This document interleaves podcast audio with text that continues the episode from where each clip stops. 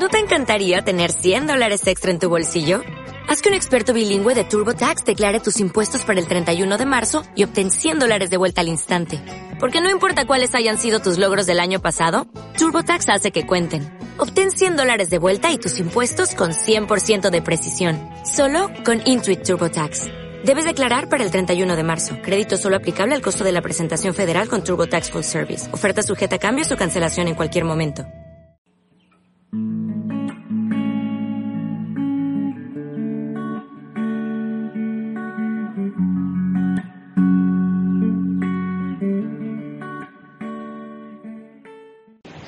Quiero que vayas a tu Biblia, bueno, estamos en la última parte ya de Toma tu cruz. Y sígueme, quiero que vayas al libro de Marcos 8, 34, 35 como texto principal.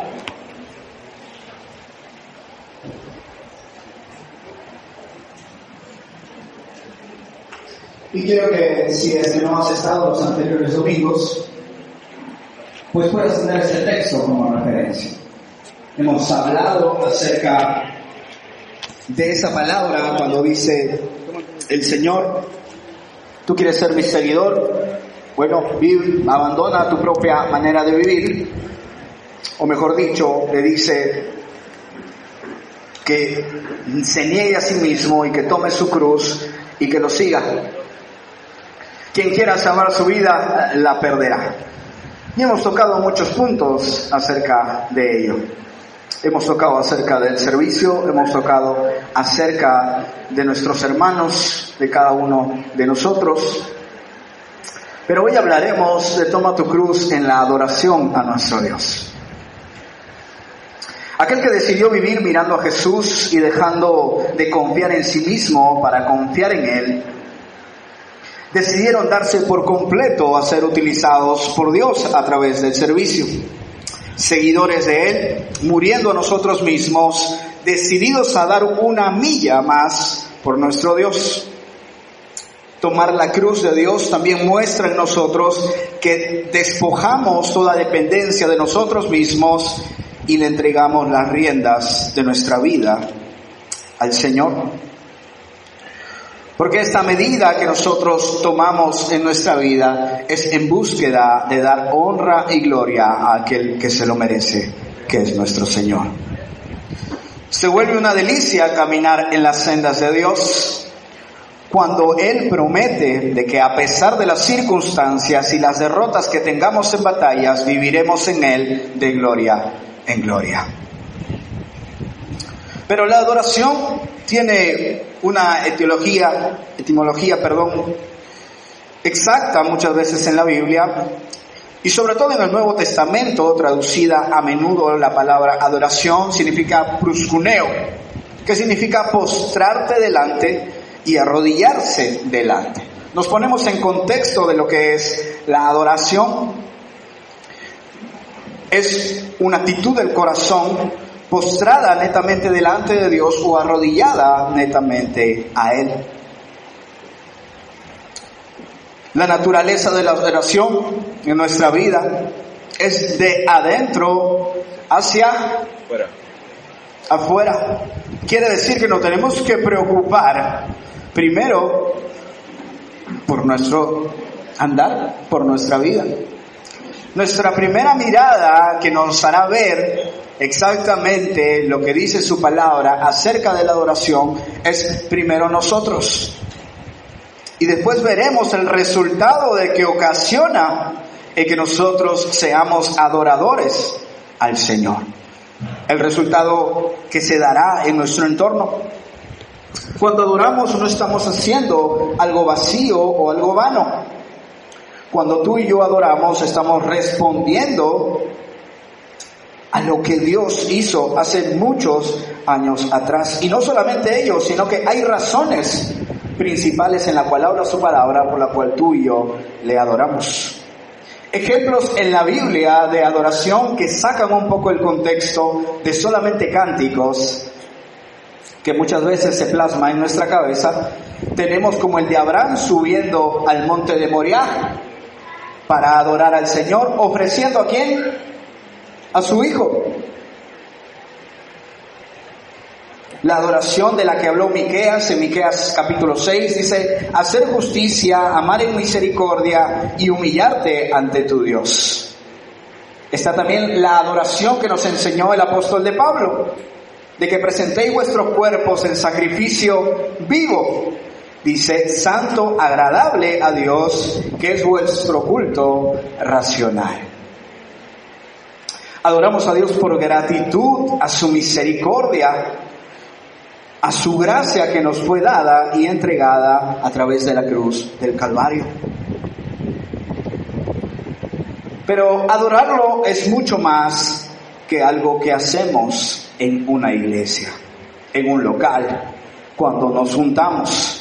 Es mucho más profundo el concepto de adoración.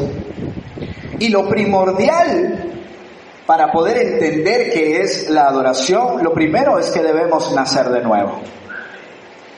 Cuando el texto nos lleva retrocediendo y nos dice, quiero que si tú vas a ser mi discípulo, te niegues a sí mismo, tomes tu cruz y me sigas, está dando un proceso en el cual el hombre tiene que abandonar quién es para tomar la decisión de quien quiere Dios que seamos. Pero para ello tiene que nacer algo en nosotros. Y es querer nacer de nuevo en nuestro Dios.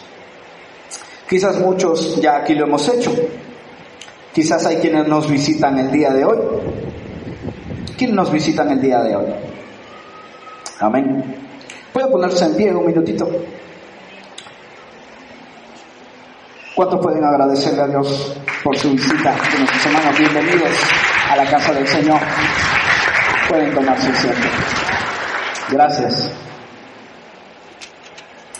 Y podemos entender a través de su palabra de que el mensaje que Él nos da es, si es que todavía no te entregas en mis manos, si es que todavía no te has decidido caminar por la senda mía, entonces hoy vas a recibir de una palabra que te va a convencer. No por la que el hombre da, sino por la que la palabra de Dios nos da. Y si tú, hermano, has aceptado al Señor, entonces déjame decirte de que vas a salir seguro de a qué Dios adoramos y a quién tú adoras. Si lo estamos haciendo como Él quiere, o de repente nos estamos sumando a esa gran generación que adora como se les place y no como la palabra de Dios lo dice. Hay razones importantes por las cuales tú y yo adoramos.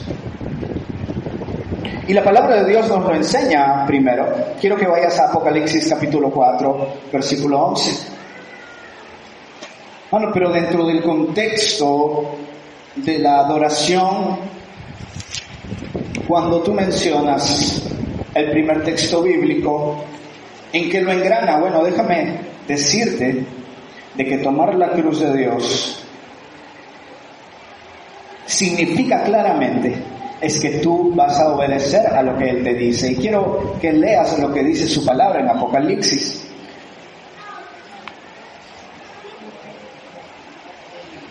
Amén. Y dice la palabra en Apocalipsis capítulo 4, versículo 11, dice, nos dice que el Señor y Dios nuestro, eres digno de recibir qué?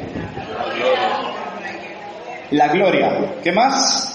La honra y el poder. La honra y el poder, porque tú qué? Creaste todas las cosas.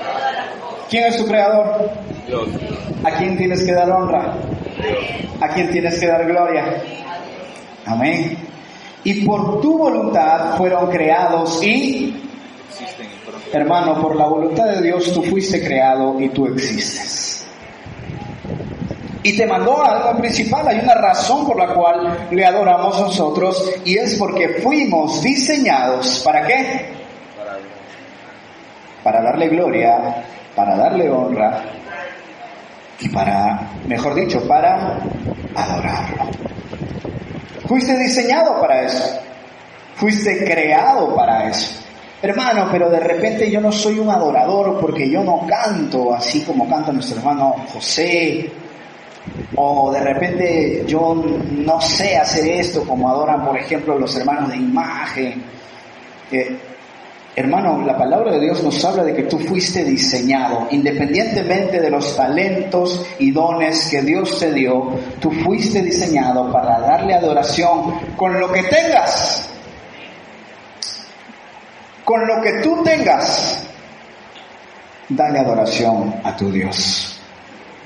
Eso va rompiendo un poco la lógica del el Señor ve solo nuestro corazón. ¿Sí? ¿Ve tu corazón? Él ve tu corazón, pero también ve cómo accionas a través de lo que el corazón te dice. Él ve si tu corazón te manda o es Él mandando a tu corazón. Son cosas muy diferentes. Somos parte de su voluntad, somos parte al aceptar tomar su cruz y llevarla firmemente. Fuimos seleccionados, fuimos separados plenamente para darle honra y gloria a Él. Y hay características importantes por las cuales tú y yo le adoramos. Los profetas en el Antiguo Testamento también proclamaban la dignidad de Dios a quien tú y yo seguimos. Quiero que vayas a Primera de Samuel capítulo 2, versículo 2. Dice, después de recibir un hijo en su esterilidad, ¿qué hizo Ana? Quiero que vayas conmigo a Primera de Samuel, capítulo 2, versículo 2. ¿Lo tenemos? Si declaró el Señor mediante su oración en acción de qué? De gracias. No hay santo como el Señor, no hay nadie fuera de ti, no hay roca como nuestro Dios. Hermano, el significado también que tú y yo le adoramos al Señor es por la gratitud que Él hizo, hace y hará por nosotros. Y no hay mayor gracia que la que fue entregada en la cruz del Calvario. Entonces dime, ¿no hay motivos para darle adoración a nuestro Dios? No hay razones lógicas según lo que nos brinda su palabra por la cual darle. Yo no veo a un lapicero pintando con una tinta de liquid paper. Yo veo a un lapicero que pinta. Pero muchas veces actuamos así o actuamos como un lápiz que pinta como lapicero. Fuimos diseñados para algo con una finalidad propicia para nuestro Dios. Y es tiempo que nosotros nos convenzamos de ello. Es tiempo que nosotros entendamos lo que Dios nos dijo. Si vas a tomar tu cruz, entonces estás decidido a, ser grato conmigo, hijo, a rendirme adoración, a entender que fuiste llamado, que fuiste elegido, a entender que yo te rescaté de donde estabas porque tú me eres útil en mis manos. Nadie es digno, solamente nuestro Padre, de recibir adoración. Necesitamos enseñar y mostrar los motivos. Y mucho más aún en nuestra casa con nuestros hijos. Es necesario decirles a ellos que fueron diseñados para adorarle a Dios desde pequeños. Es el sentido de la vida Incluso cuando nos dice esto, la palabra de Dios también nos dice, yo te di a tus hijos para que le enseñes quién soy yo y a quién deben de adorar. La pregunta es, ¿lo estamos haciendo? ¿Nos estamos esforzando por eso? ¿Estamos dando pelea por esa situación? Hay un Dios que nos da muchos motivos para hacerlo y esas razones deben estar impregnadas en el corazón de los hijos para que sepan a qué Dios es el que por el cual tú te levantas a las 7 de la mañana, haces el desayuno y vienes a su casa. ¿Por qué razón es la que a veces te privas quizás de algunos tiempos con ellos por servirle? La razón por la que de repente no puedes estar al 100 con ellos, porque nuestro Dios no son nuestros hijos, es nuestro Padre. Aunque a veces pasemos dificultades en los tiempos con ellos. Es difícil, es difícil ordenarnos, pero Dios no quiere que rompamos nuestras prioridades, hermanos. Y la prioridad es que Dios sigue siendo Dios al pasar de los siglos. Y Él quiere su trono solamente para Él. El enfoque de nuestra adoración, ¿cuál es? El enfoque de nuestra adoración, sin duda, a nuestro Padre es a Él y solo a Él. Quiero que vayas a Lucas 4.8 donde dice la palabra Jesús respondió, está escrito, adora al Señor tu Dios y sírvele solo a quién? A Él. De repente se han equivocado ahí en la consola, de repente debería haber una coma y decir y sírvele a Él y pongámosle a alguien más. Sírvele a tus vicios, sírvele a tus placeres, sírvete a ti mismo. Hermano, yo no veo que haya una coma o un punto ahí. Dice, sírvele a Él y solo a Él. ¿Quieres cargar mi cruz? Bueno, me vas a servir de por vida. Ojo, te advierto que vas a tener que servirme de por vida.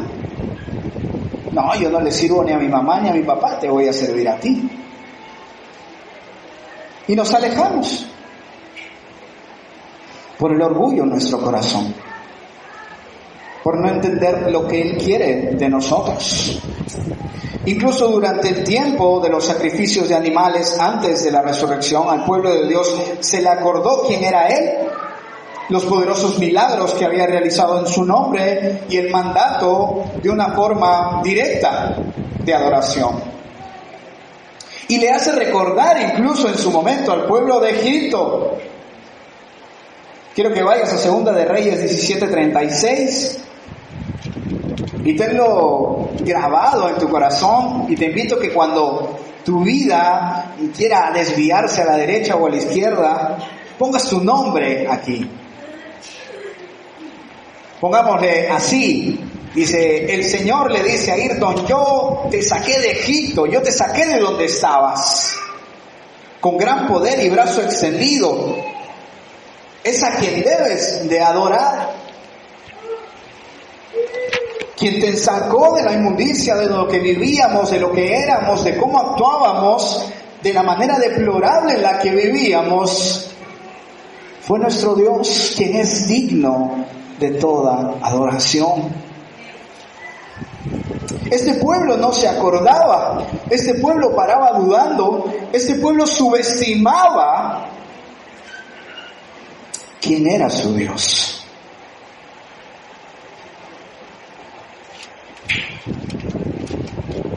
A Él te postrarás y ofrecerás sacrificios, dice en el Antiguo Testamento. No hay otra opción que adorar a nuestro Dios. Hay un enfoque de gratitud por lo que Él hizo por mí. Porque al adorar a su Padre, obedeciéndole en la muerte de la cruz del Calvario, fuimos reflejados en ese amor y en esa gracia. Pero ¿cómo adoramos? Si tenemos un enfoque, pues ¿cómo lo hacemos? Después de la resurrección, la Biblia no especifica al describir los pasos que debíamos de seguir para adorarlo. Y es verdad, con una excepción en Juan 4:23 cuando nos dice, viene la hora y ahora es cuando los verdaderos adoradores adorarán al Padre en espíritu y en qué? ¿Verdad? Punto principal para entender esta palabra de Dios. Él dice, vendrá la hora y viene la hora y es ahora cuando los verdaderos adoradores Cuando te dice verdaderos, ¿qué quiere decir? Que también hay falsos. Que también es con quien en boca dicen adorar el nombre de Dios y no lo adoran. Quien dice que sus sacrificios son para Dios, pero verdaderamente son para beneficio y quizás para una satisfacción personal. Dios es espíritu y en Primera de Corintios capítulo 6 versículo 19 y 20 nos dice que estamos llenos de su espíritu. Quiero que vayas a este texto, dice, ¿no sabéis que vuestros cuerpos son templo de qué? Espíritu Santo. ¿Qué te está diciendo al comienzo? ¿Cuántos han escuchado? No, es que Dios mira tu corazón, hermano. ¿Acá de qué me está hablando? Quiero que lo leas. Dice cuerpos. ¿Cuerpos de quién? ¿Cuerpo de quién? Nosotros. De nosotros. Tócate tu cuerpo, ahí donde estás. Reconócete. Sí, está hablando de ese cuerpo. Que debemos de ser templo. Son templos, perdón, del Espíritu Santo. Que está en vosotros a quien habéis, a quien habéis recibido de Dios. Entonces, no está relacionado cuando dice, niégate a ti mismo y carga mi cruz y sígueme. Si yo decido morir a mí mismo, cargar la cruz del Señor, entonces le estoy diciendo, yo soy tu templo. Este es mi cuerpo y todo lo que contamine mi cuerpo te afectará a ti. Hará daño nuestra relación. ¿Cómo pues puedo ser un adorador en espíritu y en verdad cuando no cuido del templo de Dios?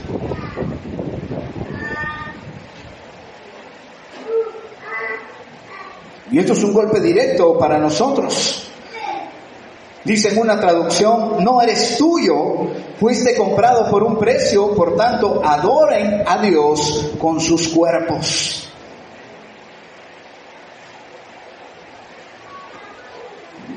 Tú no te perteneces. Y si tú quieres pertenecerte, entonces estás bajando la cruz y dejándola en el piso. Y poniéndote nuevamente como centro tú. Pero no Dios. Y estás volviéndote eso contrario que Él pone a ti. No en verdadero adorador, sino en alguien que deja y abandona cuando no quiere afrontar lo que verdaderamente Dios le pide hacer. Fuiste comprado con un precio. Por tanto, honren a Dios con sus cuerpos. También se nos ordena que le llevemos adoración basada en la verdad. Dios ve nuestro corazón y la reverencia que busca proviene de un corazón limpio. Hermano, pero eso es imposible porque todos pecamos, porque todos cometemos errores y es necesario venir a Dios en dependencia para que limpie nuestros corazones. ¿Sí? Y es verdad. El problema está cuando no lo hacemos y asumimos de que porque acepté llevar la cruz de Cristo, entonces yo no tengo que pedirle perdón a Él. Entonces yo no tengo que actuar como un hombre o una mujer que ha recibido de la misericordia y gracia de Dios.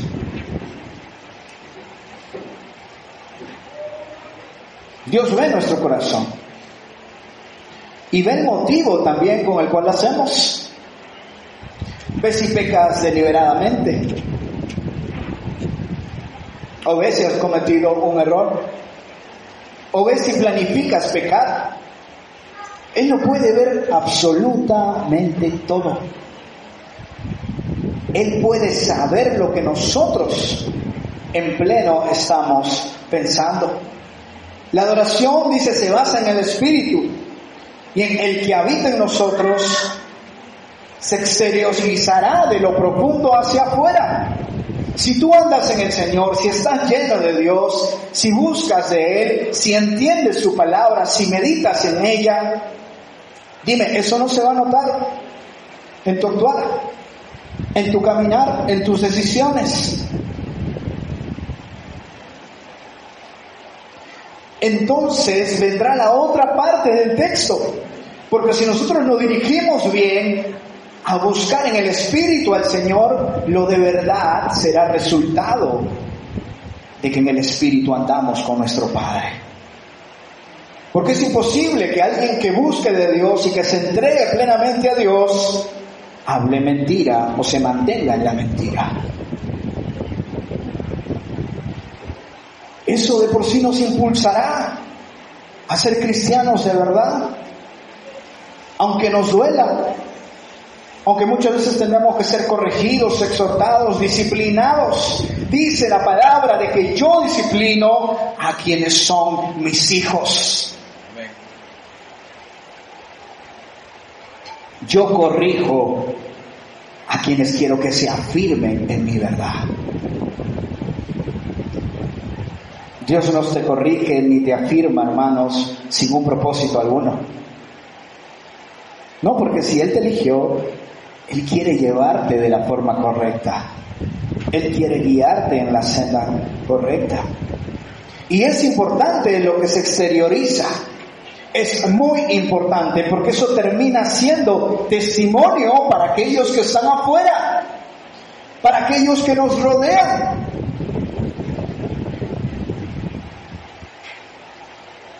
Hey, ese siervo lo he visto que dice en su iglesia que anda en espíritu y en verdad. Pero para saliendo con muchas mujeres.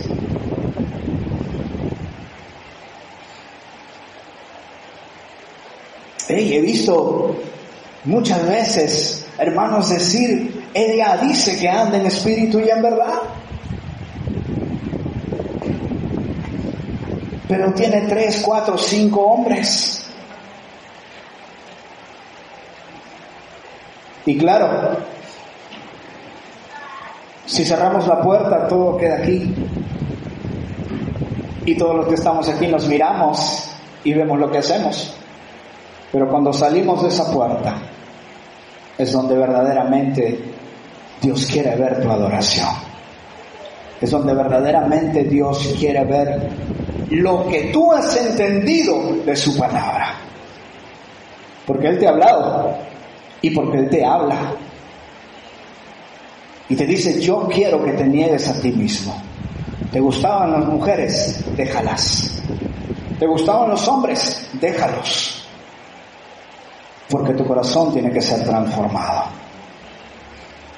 Porque tu vida tiene que ser transformada. Yo no sé cuál sea tu debilidad, hermanos. Yo conozco la mía, las mías.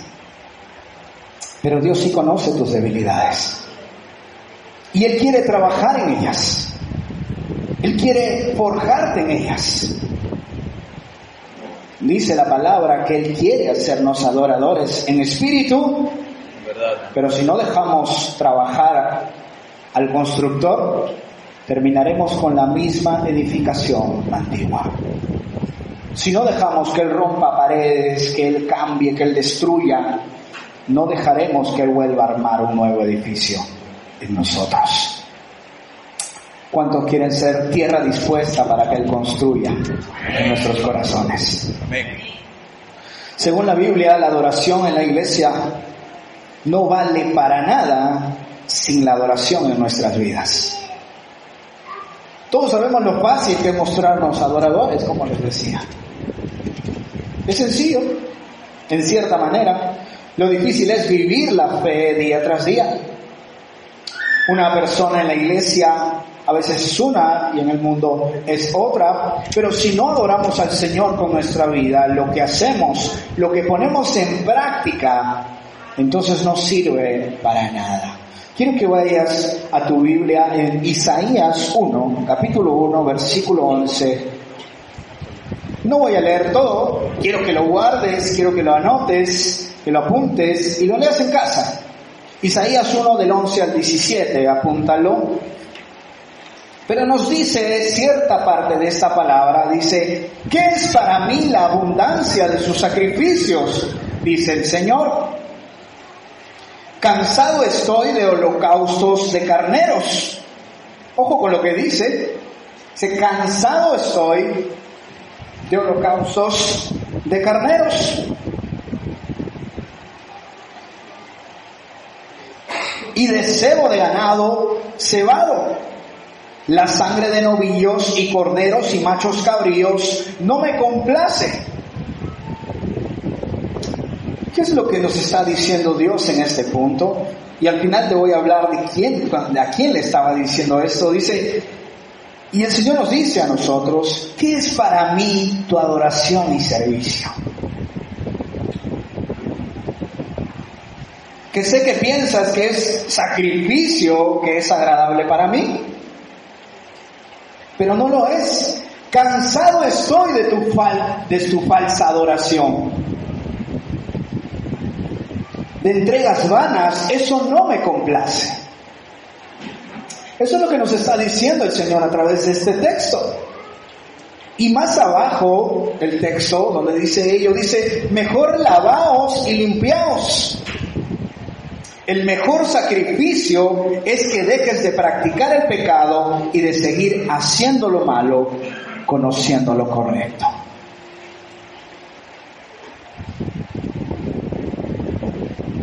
Esto se lo dijo, ¿sabes a quién? Se lo dijo a los príncipes de Sodoma, que pensaban que porque podían seguir practicando el pecado y en cierta forma adorarlo, trayéndole sacrificios. Y el Señor no lo aceptaba. Porque el pueblo de Sodoma estaba impregnado con el pecado, practicando en plenitud el pecado. Pero si traían y nunca se olvidaban de traer el sacrificio para Dios. Es igual, hermano, cuando nosotros caminamos en pecado y venimos a su iglesia a servirle. No es de agrado para Él. Eso no es adoración a Dios. Muy de esos tiempos donde la iglesia, hoy de estos tiempos donde la iglesia adora sin vivir sacrificando y sin cargar la cruz, sin vivir una vida alejada del pecado y buscando sus principios. Disfrutando de su carne el pueblo sodomita, pero sin perder el privilegio, sustentando su rebeldía bajo sus ofrendas, bajo sus sacrificios que entregaba. Gracias. Y no solamente ellos, sino que habla acerca de sus palabras y no acciones. Quiero que vayas a Isaías capítulo 29, versículo 13.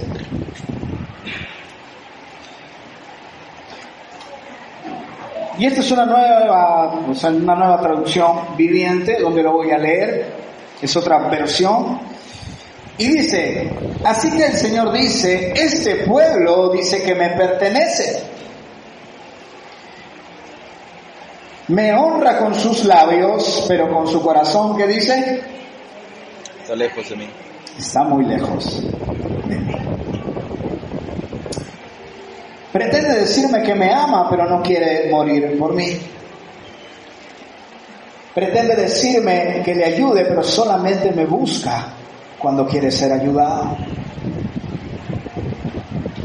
Me dice que, que lo cuente como, unos, como uno parte de ese gran equipo donde dice, la mies es mucha y los obreros pocos.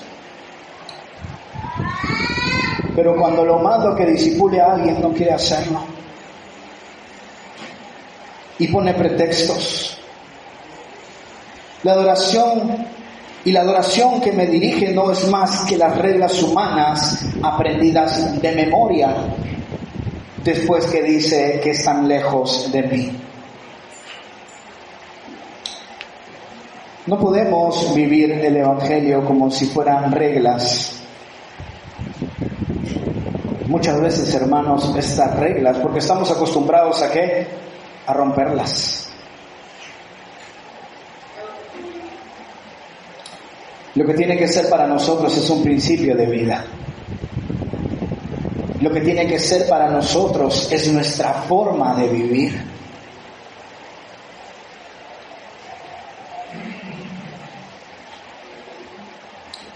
Lo que tendría que ser para nosotros es resultado de ese toma tu cruz y sígueme. El tomar su cruz es entender que no solo de labios deben honrar y adorar el nombre de Dios, sino con el corazón que esté lleno de su palabra. Hermano, ¿verdaderamente quieres buscar de Dios? Sí, no esperes hasta el miércoles en el culto de oración. Llega a tu casa y lee tu Biblia y búscalo. Arrodíllate en casa. Haz que tu familia busque de Dios en tu casa. A veces decimos, voy a esperar a que comiencen las clases bíblicas para que mi hijo pueda aprender más de Dios. Voy a esperar a que comience escuela dominical o voy a esperar al domingo para que mi hijo se aprenda un versículo. Hermanos, si nuestros hijos escucharan de nuestra boca constantemente su palabra, no se les haría difícil recordarla siempre. El problema está en nosotros,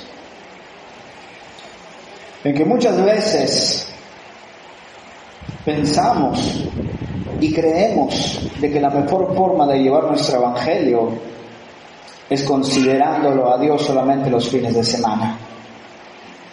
Y Dios no quiere ser considerado solo los fines de semana, sino todos los días de tu vida. Y advierte su palabra, quiero que veas, pero antes de ello, en la versión griega de este texto, dice una adoración que es una farsa, porque son enseñadas por ideas humanas mas no practicadas por los hombres que las confiesan. El tomar su cruz es entender que no solo de labios viviremos, sino también de acciones. Y a veces decimos, no Señor, sí, yo te prometo que voy a hacer esto, te prometo que voy a estar firme.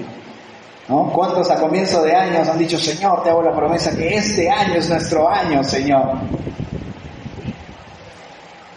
Y no pasó enero y, ya dejamos esa promesa de lado. Advierte su palabra, dice, ¿qué aflicción les espera después de ello? Después de ese texto dice, ¿qué aflicción les espera a los que intentan esconder sus planes del Señor, a los que hacen sus malas acciones en la oscuridad? El Señor no puede vernos, dicen, no sabe lo que está pasando. ¿Cuántos creen que Dios lo ve? ¿Cuántos creen que Dios sabe todo lo que hace? Sabe lo que estás pensando ahorita también. Si estás atento a la predica o si no. Él lo sabe. Pero también dice que ve cuántas veces soltamos la cruz porque no soportamos el peso de su evangelio, porque medimos mal al tomarla, o hasta quizás la lejanía genuina de la adoración de Dios ha llevado hasta que el evangelio te aburra. Y te da indiferencia. Y tu corazón quizás ha empezado a cauterizarse pero la pregunta que Dios nos hace dice, ¿será posible que seamos, tan necios? Que no entendamos aún cuando Él nos lo dice. Él es el alfarero. Y por cierto, Nosotros somos el barro, hermano. Y cuando un barro es moldeado, tiene opción a réplica. Cuando un barro es moldeado por aquel alfarero, tiene opción a decir, yo no quiero ser de este diseño. No me gusta que me metas por aquí el cuchillito. No. ¿Acaso lo que ha sido creado puede decirle al creador, Él no me hizo? Tú no me creaste, tú no me hiciste. Yo quiero ser como yo quiero ser. Alguna vez una vasija le dijo al alfarero, a un alfarero, ¿por qué me creas? Eres un tonto. Yo estoy seguro que no. Dios no es tonto, hermanos. Dios te ve y Dios entiende los mensajes que le damos con nuestras acciones. Y Dios entiende claramente el cómo sentimos su palabra y cómo la recepcionamos y cómo la plasmamos en nuestra vida. ¿A cuánto le gusta esa canción donde dice, mi obediencia es mi mejor adoración, te daré lo mejor de mí? ¿No? Y todos en el, en, el momento de la ofrenda, sí, Señor, te daré lo mejor de mí. Pero verdaderamente lo estamos obedeciendo. Verdaderamente estamos poniendo en acción la obediencia hacia Dios. Lo ponemos en nuestra casa. Esposa, ¿obedeces a tu esposo? Sí, o todavía estás, eh, no, no quiero. 50 años conociendo al Señor y todavía la debilidad sigue trabajando ahí.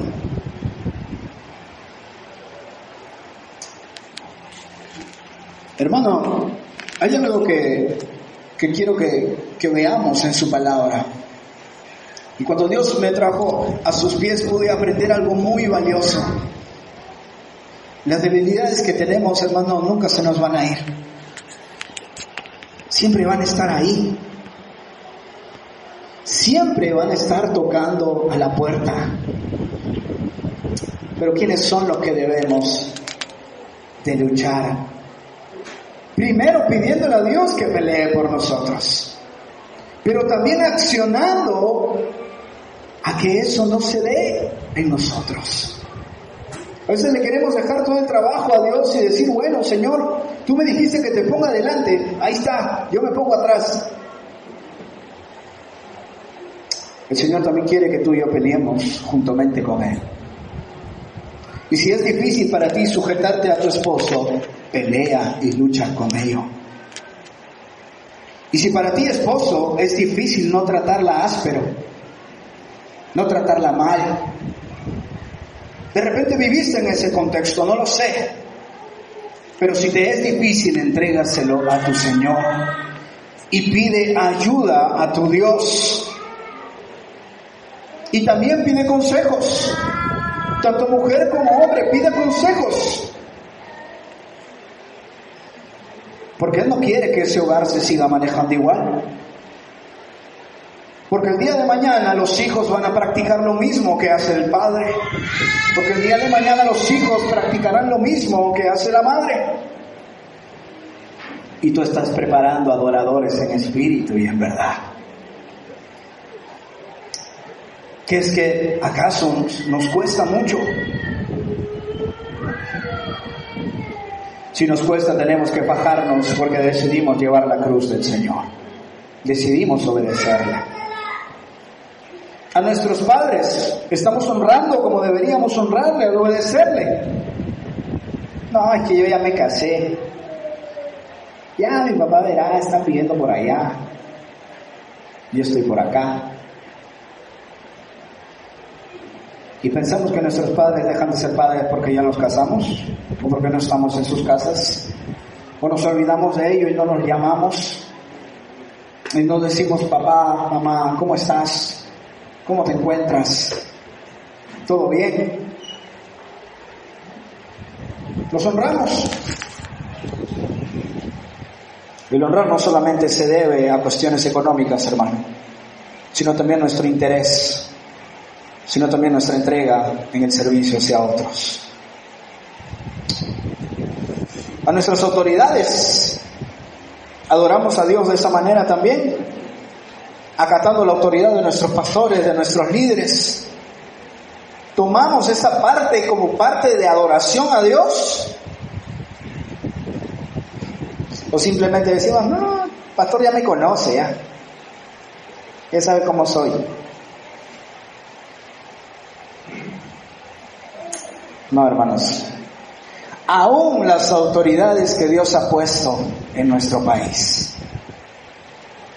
Aún en ello. Si bien es cierto, vivimos situaciones de un país que está golpeado. Pero dime una cosa, Dios nos mandó a que estemos fijados en eso.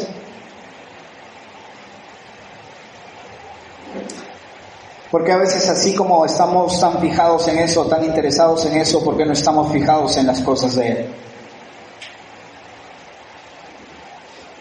No digo que nos desentendamos, es importante saber lo que pasa en nuestro país, pero no debe tomar la relevancia en la cual Dios no quiere que tome nuestros corazones. Porque eso al final trae conflicto. Y porque eso al final desvía la mirada del que es importante. ¿Cómo tú y yo nos presentamos delante de Dios? ¿Cómo es que cargamos nuestra cruz? Quiero que vayas a Romanos 12, 1.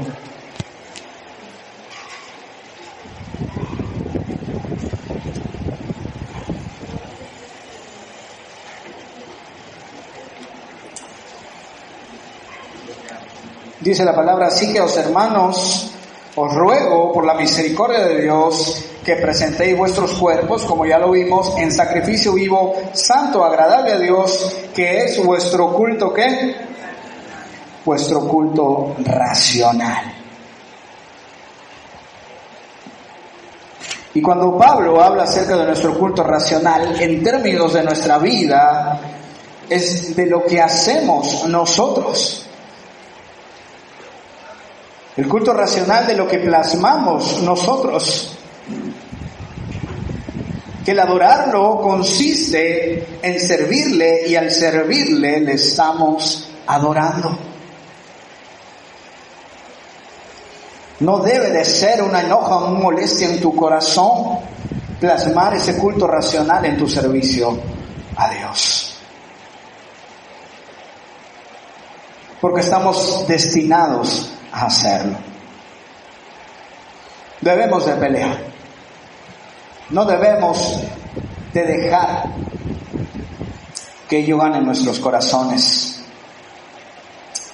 Quiero llevarte para terminar esta parte a Romanos 12.2, porque debajo de eso dice algo interesante. Habla del culto racional, habla que nos presentemos santos, habla que seamos sacrificio vivo en nuestros cuerpos, pero en Romanos 12.2, yo lo voy a leer en esta traducción, dice, no imites las conductas ni las costumbres de este mundo. Más bien dejen que Dios los transforme en personas nuevas al cambiarles sus maneras de pensar. Entonces aprenderán a conocer la voluntad de Dios para ustedes, la cual es buena, agradable y perfecta. Buena es porque nos va a bendecir. Buena es porque nada malo hay en ella. Agradable es porque será una delicia para nosotros. Y perfecta es porque Él hará la voluntad perfecta en nosotros. Hermanos, si lo vemos desde el punto en el cual tomamos la cruz de nuestro Dios, él quiere de que al tomar esa cruz vivamos plenamente cada día de nuestras vidas buscando ser transformados. La adoración es el punto importante. Y vi una explicación interesante mientras podía realizar el tema y decía, ¿cuántos han visto el iceberg? ¿Han visto cómo está el pico del iceberg? Bueno, los picos del iceberg no son, la base del iceberg. Es muy diferente. Los picos es hasta donde llega el iceberg. Pero la base del iceberg es bien profunda y muchas veces es muy grande para que pueda sostener una estructura. Así debe ser nuestra adoración hacia Dios. Debemos tener una adoración que llene nuestro ser para que nuestras acciones sean como esa punta de ese iceberg, que se vea, que se plasme, que se pueda encontrar una base fija y sólida de lo que es su adoración en nosotros. Amén, hermanos. Quiero que no te vayas con esa parte de, la conclusión en la que hemos llegado de lo que hacemos en la iglesia no es más también que la punta de ese iceberg, de la verdadera adoración. Nosotros debemos de ser adoradores las 24-7, hermanas. Debemos de ser adoradores en todo tiempo. En casa, fuera de casa, en la iglesia, fuera de la iglesia, con mis hermanos y sin mis hermanos también.